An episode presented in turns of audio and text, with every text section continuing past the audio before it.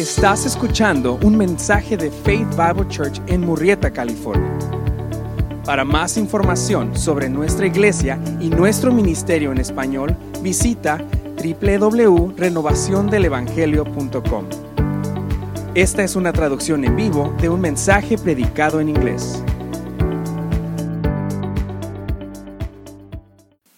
En los Estados Unidos son libres. Los estadounidenses, por lo general, valoran la libertad por encima de cualquier cosa. Nuestra cultura atesora la libertad, pero el problema es que la gente de los Estados Unidos en general quiere el tipo equivocado de libertad.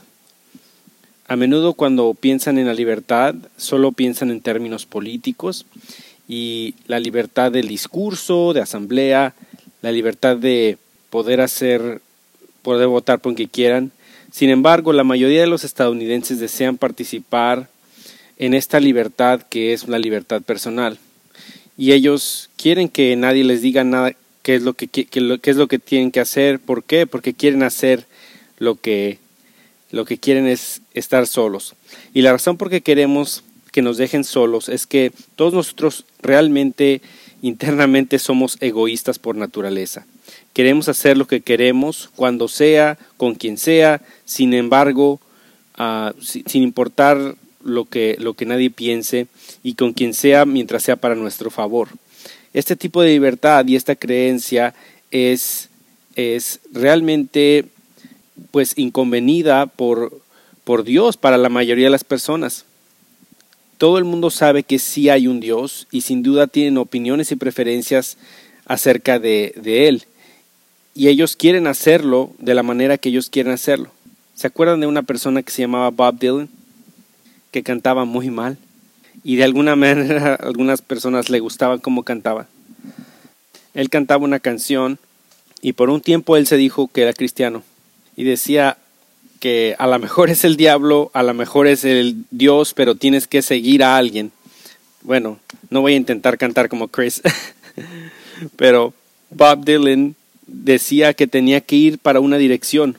Todos ustedes van a estar esclavos de alguien, ya sea que alguien que nos ama, que quiere lo mejor para nosotros, o vamos a estar esclavo de egoísmo, orgullo, pecado, controlado por el enemigo.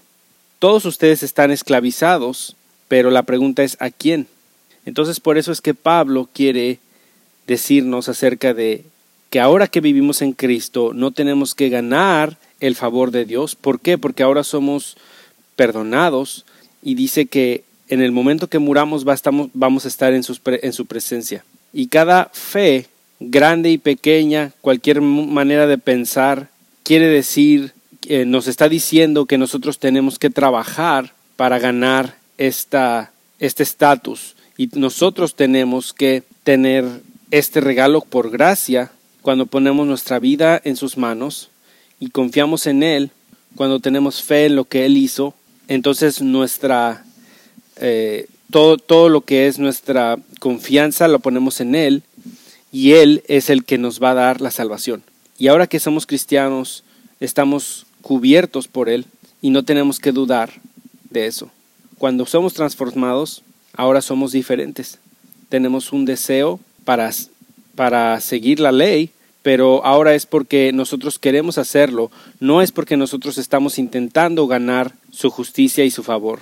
Y si fallamos, bueno, nos tenemos que arrepentir, necesitamos venir a Él, pero ahora nuestra posición en Cristo está a través de lo que Él hizo. Ahora somos lavados y listos, y esto es lo que es único del cristianismo. Pablo nos dice aquí que no regresemos a tratar de volver a ganar nuestro favor a Dios, no tendremos que tratar de ganar su favor, porque ya lo tenemos a través de lo que él hizo y ahora tenemos que vivir de una manera que refleje eso. Después de defender el capítulo 1 y 2, que él era un apóstol, y después nos lleva al capítulo 3 y 4, que es un mensaje de la justificación por la fe y solamente por la gracia y por Cristo, pero ahora aplica la doctrina de la salvación por gracia mediante la fe de la vida cristiana práctica. Y los falsos maestros de Gálatas van a atacar a Pablo de, nuevo. Y ahora nos está diciendo que estas personas quieren enseñar a la iglesia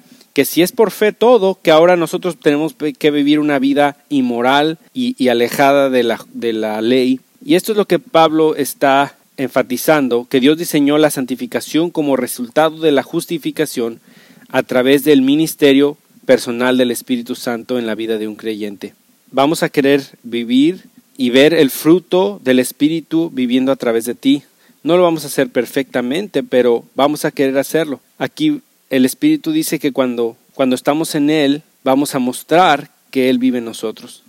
Y aquí está diciendo que no vayas de regreso a la ley. Y cuando quiero decir que no vayas de regreso es no quieras tener esa esclavitud y ganar su favor.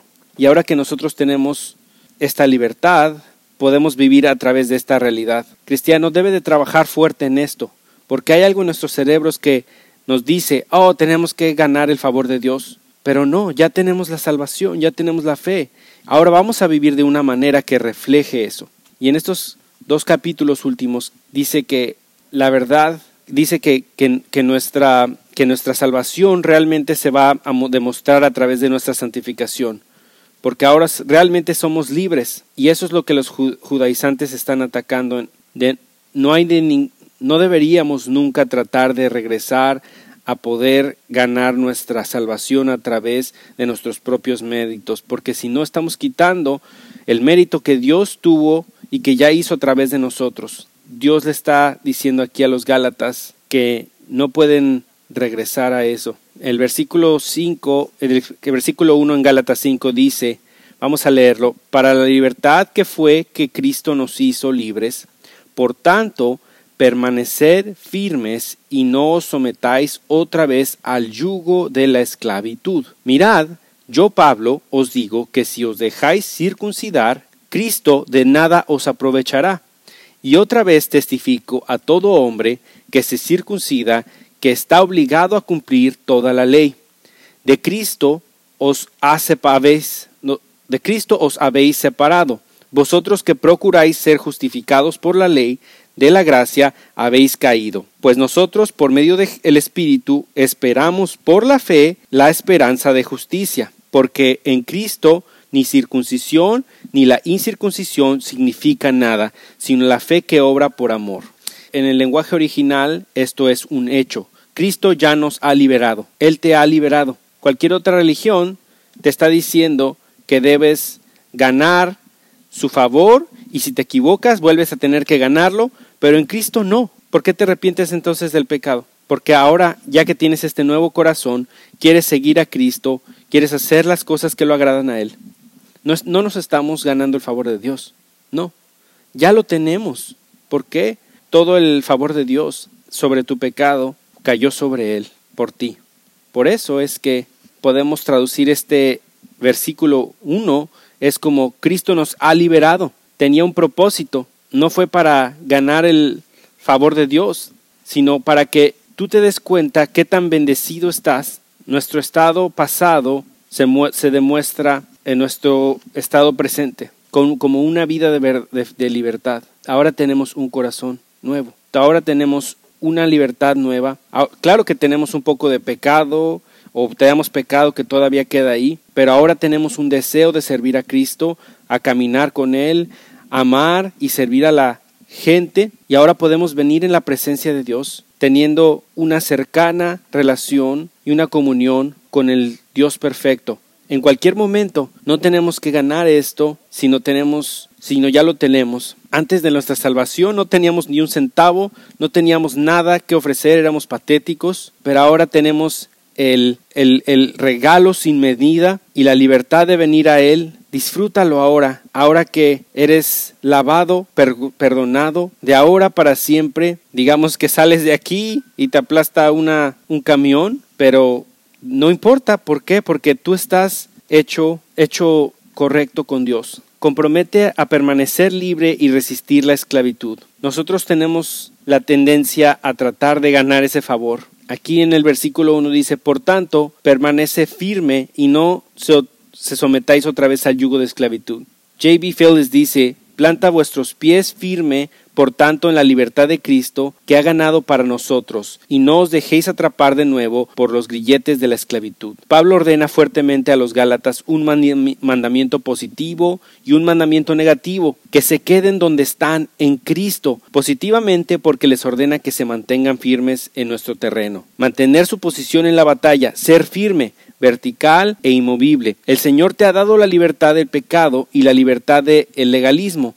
Debes de aferrarte a Cristo y a la libertad que te da con una vida de fe, aferrarte a la gracia por la fe que solo Cristo te da a través de su Espíritu y no lo sueltes. Y de otra manera también negativamente porque dice que no vuelvas a estar sujeto e indica que no debes enredarte, no te debes de dejar agobiar, no debes de dejar ser oprimido o estar sujeto a usar la voz pasiva con el tema como con el comando con el mandamiento en griego que dice ah, que es muy directo y a lo mejor eso te va se, va, se va a meter ahí un pensamiento de que tienes que ganarte este favor otra vez, pero tienes que negarte a eso. Tú no lo puedes ganar. Cristiano de FBC, no permitas que estos falsos maestros te sometan. No permitas que te obliguen a volverte vulnerable de ninguna manera a la sumisión. ¿Sumisión de qué? Bueno, al yugo de la esclavitud. Aquí tenemos un yugo tú sabes lo que es este yugo. Está describiendo a un aparato que se usa para controlar los animales domésticos que trabajan juntos para arar un campo. Bueno, el yugo se usaba para atar a los animales a una máquina agrícola y a, carretas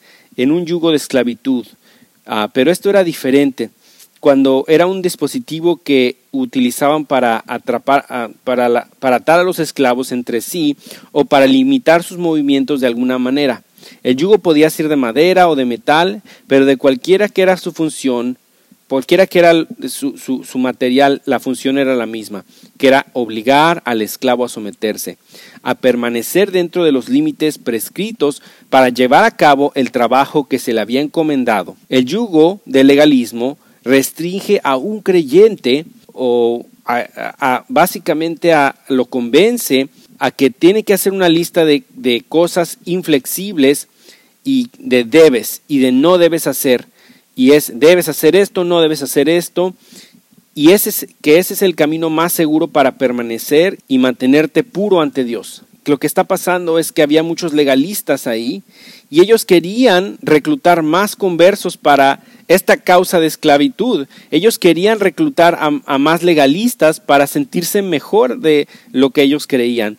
Su mentalidad es que cuando más legalistas se hace nuestra cadena, esta cadena de presos, mejor. Cristo ya lavó tus pecados pasados, presentes y futuros.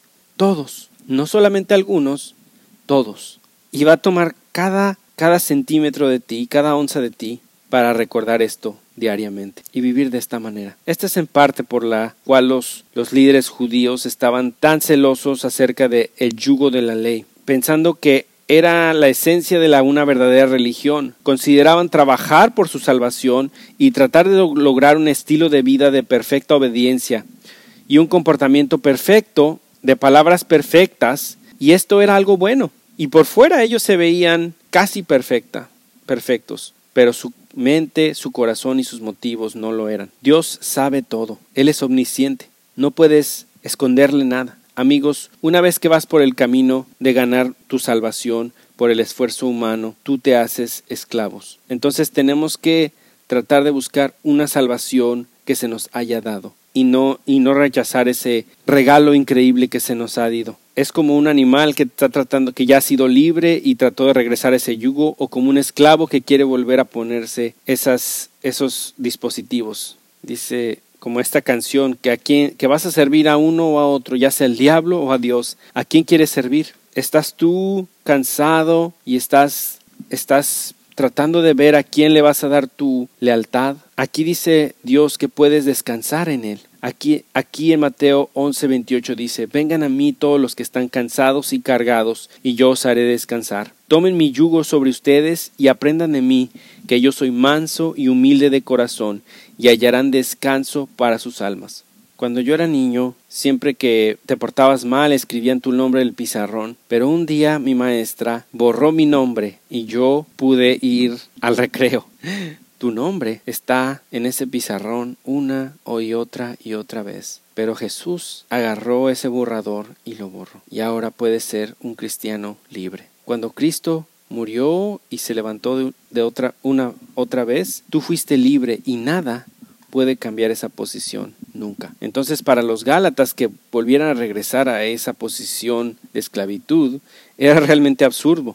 Absurdo. Número tres, estar motivado para permanecer en Cristo. Les digo que Pablo les da a los Gálatas motivación negativa como positiva. Aquí les da la, motivación negativa y positiva. La negativa les da tres cosas y le dice que, que si estás tratando de ganar tu salvación, Cristo no te puede ayudar. Aquí en el versículo 2 dice, He aquí, Pablo, os digo que si os circuncidáis, de nada os aprovechó Cristo. Si no dejas que Cristo haga todo por nosotros, entonces Cristo no puede hacer nada por nosotros. Al recibir la circuncisión, los Gálatas decían que el sacrificio de Jesús en la cruz era insuficiente, ya sea para salvarlos o para santificarlos. No tenía beneficio, no había ayuda, era inútil. Los Gálatas estaban tratando arrogantemente de aumentar el pago de Cristo por el pecado, y al aceptar la idea de la justicia por sus propias obras, como la circuncisión, circuncisión, estaban rechazando la obra de Cristo que proporcionaba la justicia por fe. Desde un punto de vista legalista, Cristo ah, podía no haber venido, ya que se volvió a la ley y se apartó de Cristo y ellos estaban rechazando la justicia que venía por la fe. Bueno, la circuncisión tenía un gran significado para los israelitas. Era como un símbolo físico de un corazón limpio y servía como un recordatorio que estabas a través de la promesa del pacto de Dios. Pero el problema aquí era este, que el sacrificio expiatorio de Cristo no puede beneficiar a nadie fideicomiso en la ley, en acto de la circuncisión o ir a festivales para la salvación. Pablo no se opone a la circuncisión en sí, sino a la creencia de que la circuncisión tenía algún beneficio espiritual a ayudar o a tratar de o el, ayudar en como este como un requisito para la salvación o tener algún componente necesario de la salvación. Si tratamos de ayudarnos a nosotros mismos, Cristo no será de ninguna ayuda. Como dice John MacArthur, una persona que se vuelve aceptable para Dios solo al depositar su plena confianza en su Hijo, Jesucristo, y después de ser salvo, persevera en vivir una vida aceptable para Dios, solo al continuar confiando solo en Cristo, ya sea antes o después de la conversión, la confianza en las obras humanas de cualquier tipo es una barrera entre una persona y Cristo y resulta en un legalismo inaceptable que persigue ley y obras y resulta en esclavitud. Ahora vamos a otra motivación negativa que dice tu vida es toda o nada. Versículo 2 dice, mirad, yo Pablo os digo que si os dejáis circuncidar, Cristo de nada os aprovechará. Pablo nos dice aquí que al testificar de nuevo es una, es una fuerte, fuerte protesta que podía referirse al versículo 2 o al anterior versículo 3, pero Pablo está dando una de sus declaraciones de la urgencia añadida, que al recibir la circuncisión los Gálatas gentiles se sometían a un pacto de compromiso para guardar toda la ley, al igual que el voto matrimonial que coloca a una persona en una relación del pacto como esposo o esposa. La circuncisión obliga a las personas a seguir el estilo de vida que inician.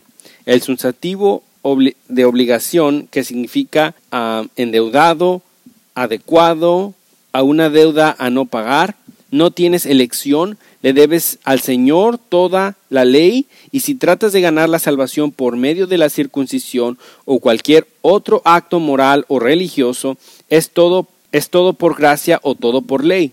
Los Gálatas no podían simplemente elegir una pequeña parte de la ley para obedecer y una vez que eligieron de esto habían elegido todo como un medio de salvación. Es decir, si elegían hacer algunas de estas obras, tendrían que hacer todas las obras, y la única persona que alguna vez ha guardado toda la ley, externa e internamente, fue el Señor Jesucristo. Vivió una vida perfecta y a través de su vida impecable, muerte sacrificial y resurrección, tomó sobre él mismo la deuda de tu pecado y puede cubrirte con su perfecta justicia. Él puede ser tu sustituto, pero solo si vives para Él, por la fe, nunca por cualquier cantidad de obras.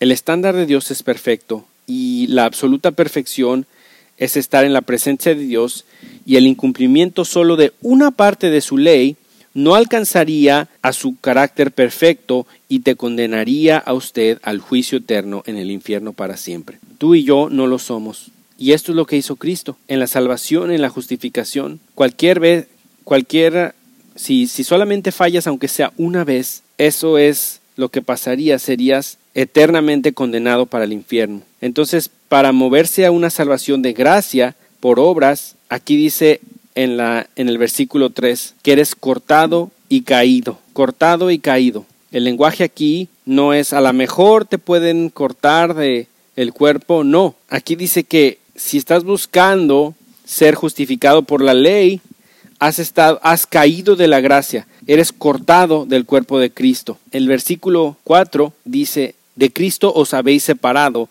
vosotros que procuráis ser justificados por la ley de gracia habéis caído. Y Pablo está diciendo lo opuesto. Aquellos que tratan de ser justificados por las obras están separados de Cristo. Y la elección de palabras de Pablo aquí en el versículo 4 es significativa, porque la circuncisión consistía en cortar el prepucio masculino en el Antiguo Testamento, esta era una forma de decir que un judío estaba separado del mundo y que si alguna vez rechazaba a Dios, él mismo sería separado, separado del pueblo de Dios.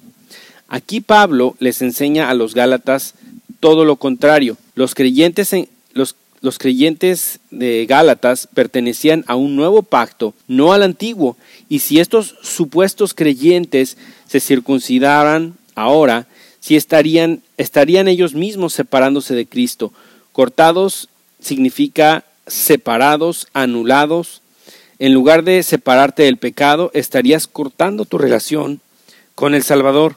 El principio clave aquí es que Pablo se refiere a, a esto.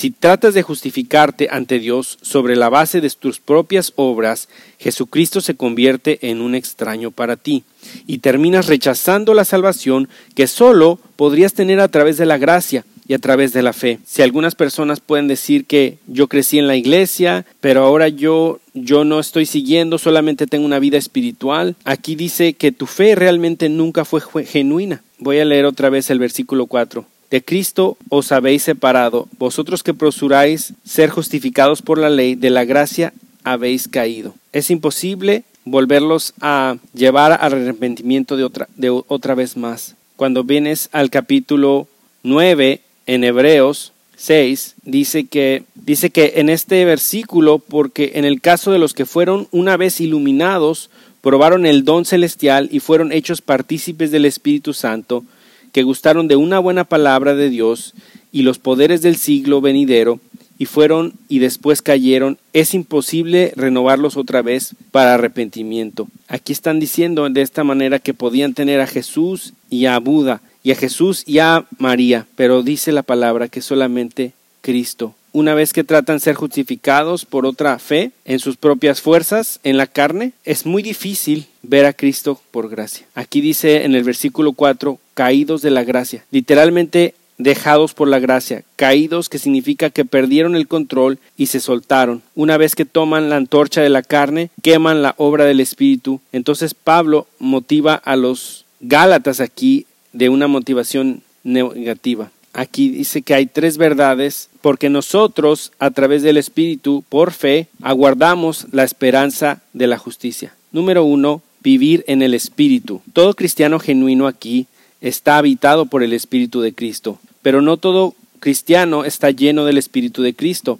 en todo momento bajo su control. Pero a medida de que a lo mejor algunos de ustedes todavía están enojados por la pelea que tuvieron con su esposa esta mañana, todavía no están corregido eso. Y algunas y las personas que, que están llenos del Espíritu a lo mejor no lo harían. Pero a medida que vive dependiendo del Espíritu, saturado de su palabra, confesando sus pecados conocidos y buscando seguir sirviendo a la iglesia y compartiendo el Evangelio al mundo, está demostrando una vida de fe y un estilo de vida que llegará a ser como que, que, va a llegar a ser como cristiano experimentando su verdadera libertad. Él te da esta motivación para que tú avances en tu vida cristiana. Segundo, vivir con la certeza y la esperanza de una posición perfecta. El versículo 5, por la fe, la esperanza de la justicia, esto debe de impactarte. Tenemos que entender que nuestro pecado cayó sobre Cristo y Él nos dio su, su justicia. Tú como cristiano genuino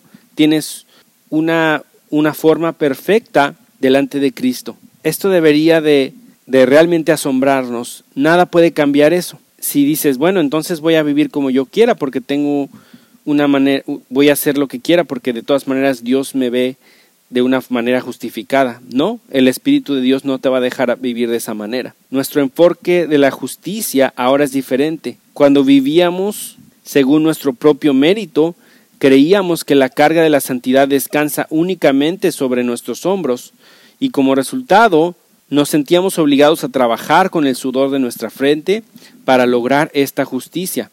Estábamos esclavizados, pero cuando vivimos por fe confiamos en nuestra en que nuestra justicia está segura en Cristo y que el Espíritu trabaja diariamente para conformarnos a su imagen. Esta es la santidad perfecta que solo vendrá cuando Cristo nos glorifique y seamos libres en la justificación. Y aquí no es algo que tenemos que trabajar por Él, sino es algo por lo que esperamos. La esperanza de la justicia del versículo 5 de los judaizantes se basaban en agregar obras a la ley imperfecta, sin, sin valor en un, y sin valor en un vano intento de completar la obra invaluable de Cristo que asumieron como incompleta o perfecta.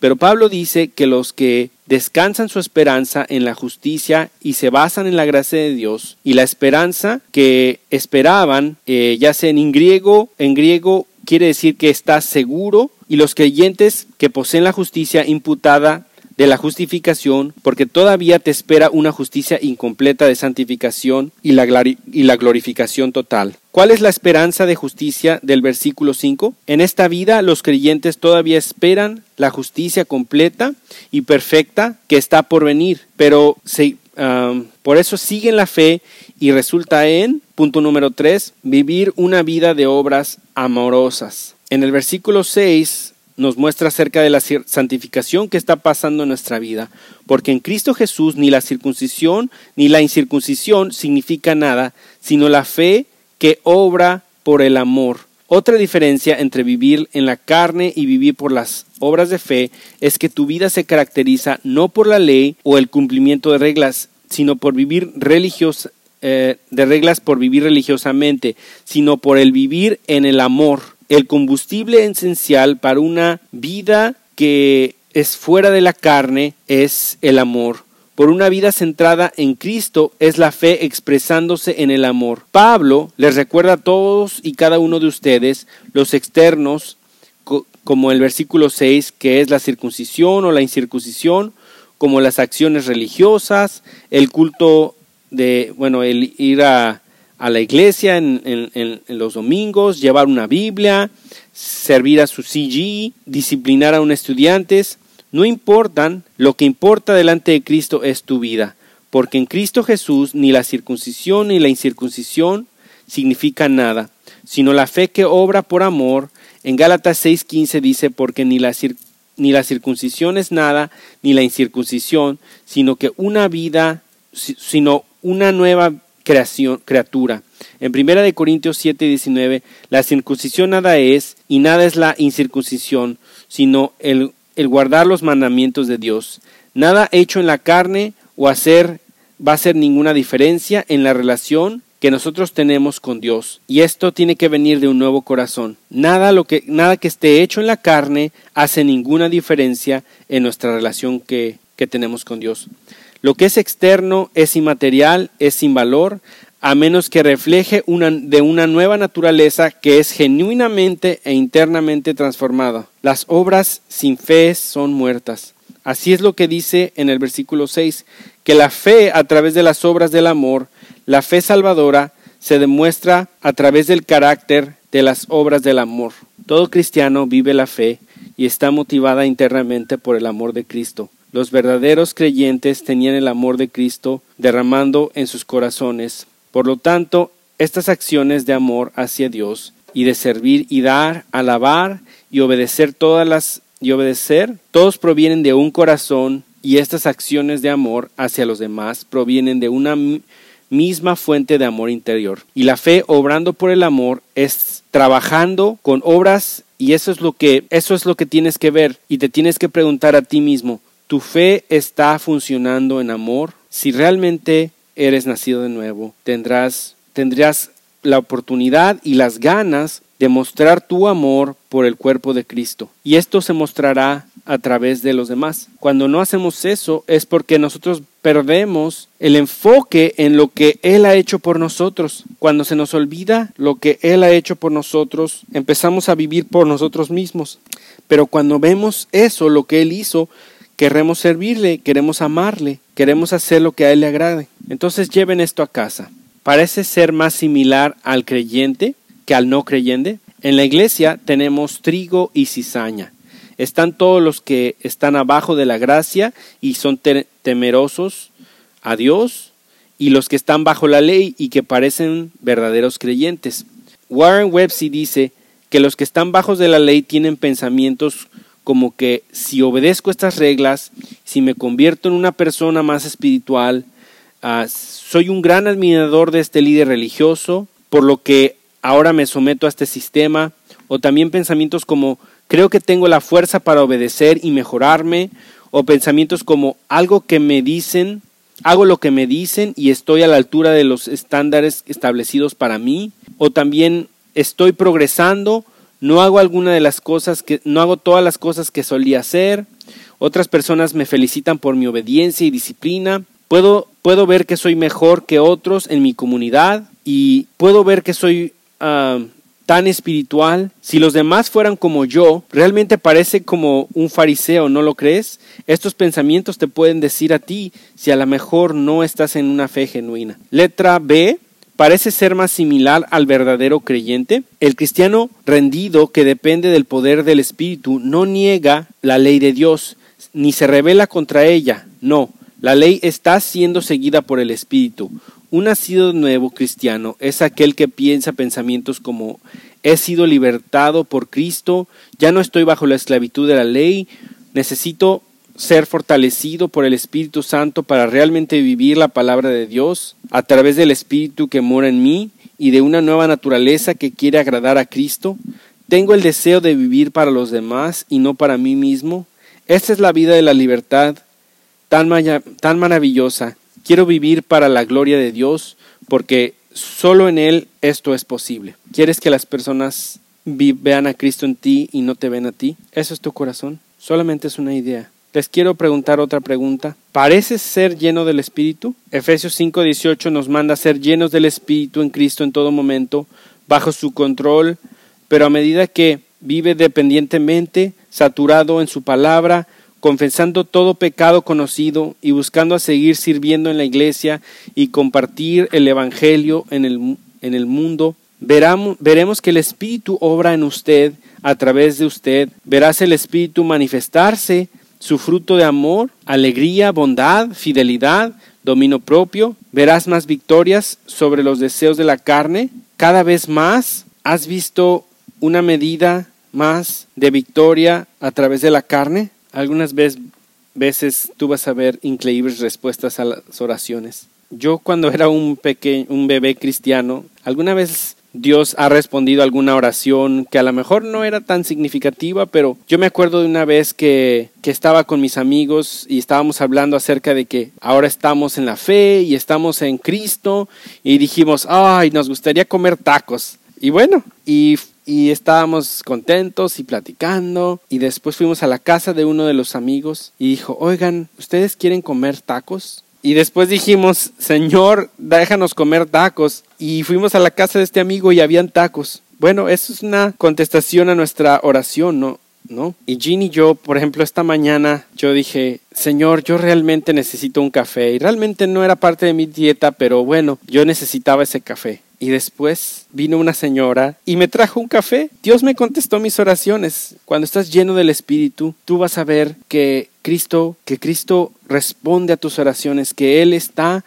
de tu lado. Ok, otra última pregunta. ¿Parece estar usted bajo el yugo de la ley? Mateo 11, 28 dice, Venid a mí todos los que están cansados y cargados, y yo os haré descansar. Tomad mi yugo y sobre vosotros y aprended de mí, porque soy manso y humilde de corazón. Aquí está diciendo, vengan a mí y yo les daré descanso. Yo sé que van a estar con un yugo, pero mi yugo es fácil y mi carga es ligera. Cada uno de nosotros somos tan pecadores y rebeldes, que a menos que Dios en su, en su gracia nos despierte, nunca podemos nunca podremos voltear a Él. Y en el por eso Jesús dijo en el versículo 17, Todas las cosas me han sido entregadas por mi Padre, y nadie conoce al Hijo sino al Padre, ni a nadie conoce al Padre sin el Hijo, y aquel quien el Hijo se lo revelará. Jesús declara en el versículo 27 que vuestra salvación es obra soberana de Dios. Pero la verdad de la elección divina en el versículo 17 no es incompatible con la oferta gratuita a todos los versículos 28 y 30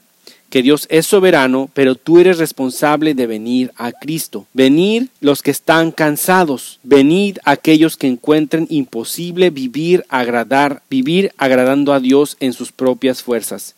Venid aquellos que están cansados de tratar de hacer lo correcto y no pueden. Y si vienes, entonces encontrarás descanso del esfuerzo interminable e infructuoso de salvarte a ti mismo por las obras de la ley. Descansarás de todas y cada una, cada una de las principales religiones. Descansarás de ti mismo y de la forma que que te has hecho un cristianismo que no es verdadero, pero esto será el verdadero descanso. Y también veremos ese descanso. Vamos a orar. Gracias por escucharnos. Si gustas escuchar más sermones y otras series, las puedes encontrar en media.faith-bible.net diagonal español. Si deseas, puedes suscribirte a nuestro podcast en iTunes y dejarnos un comentario. Esto nos ayudará. Gracias y Dios te bendiga.